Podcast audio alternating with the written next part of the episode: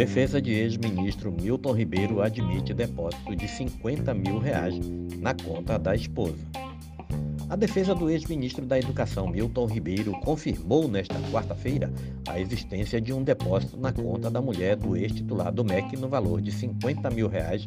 feita por um parente de Arilton Moura, um dos pastores presos nesta quarta-feira na operação junto com Milton Ribeiro. De acordo com o advogado Daniel Bialski, o depósito seria referente a um pagamento de um carro que estaria em nome da mulher de Milton Ribeiro. A informação foi publicada pelo blog da Andrea Sadi no portal do site G1.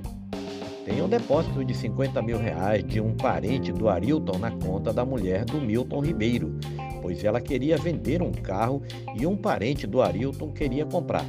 Por isso, o depósito foi na conta dela pois o carro estava no nome dela, disse Daniel Bialski. Ainda de acordo com a defesa de Milton, as informações iniciais que o advogado possui dão conta de que esse depósito,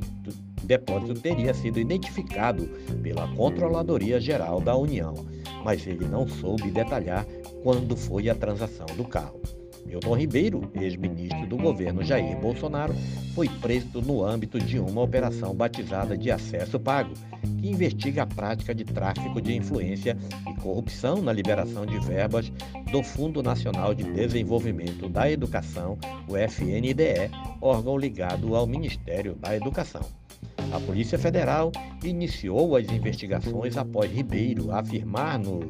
semestre passado que, a pedido de Bolsonaro, liberaria dinheiro do MEC por indicação de dois pastores, Arilton Moura e Gilmar Santos.